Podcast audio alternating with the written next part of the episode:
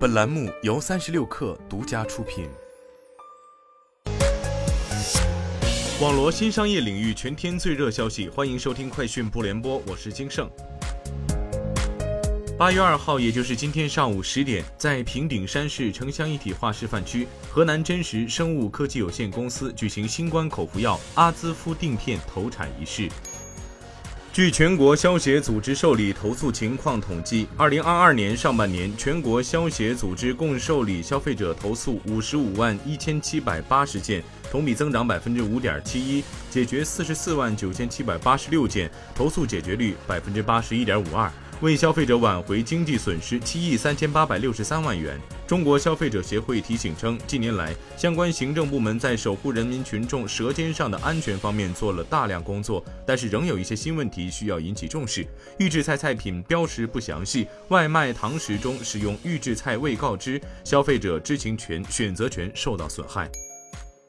三十六氪获悉，小马智行宣布与曹操出行达成合作。八月三号，也就是从明天起，北京地区用户可通过曹操出行 App 及小程序首页自动驾驶专属入口预约由小马智行提供的 Robotaxi 服务。该自动驾驶出行服务覆盖北京高级别自动驾驶示范区北京亦庄六十平方公里核心区，支持全天候和长时段的服务，涵盖二百五十个自动驾驶上下客站点。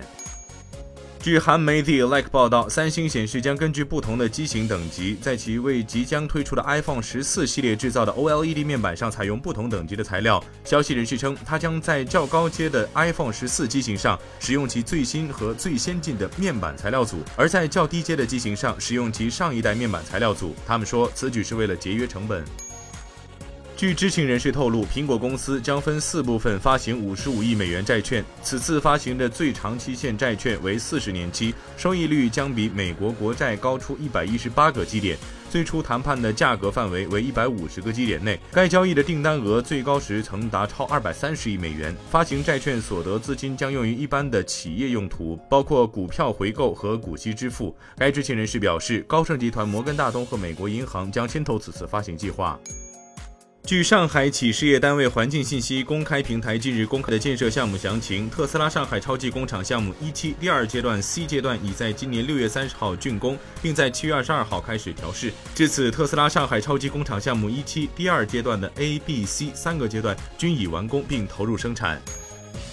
据报道，日本大型半导体制造设备企业东京电子将追加发放平均三十万日元（约合人民币一点四九万元）的夏季奖金，对象为日本国内外的普通员工。因业绩保持良好态势，东京电子发放的夏季奖金已经是日本国内顶级水平，加上追加部分，合计发放平均额将超过三百万日元（约合人民币十四点九万元）。东京电子此举意在通过提高待遇，防止员工流失，并获得优秀人才。以上就是今天的全部内容，我们明天见。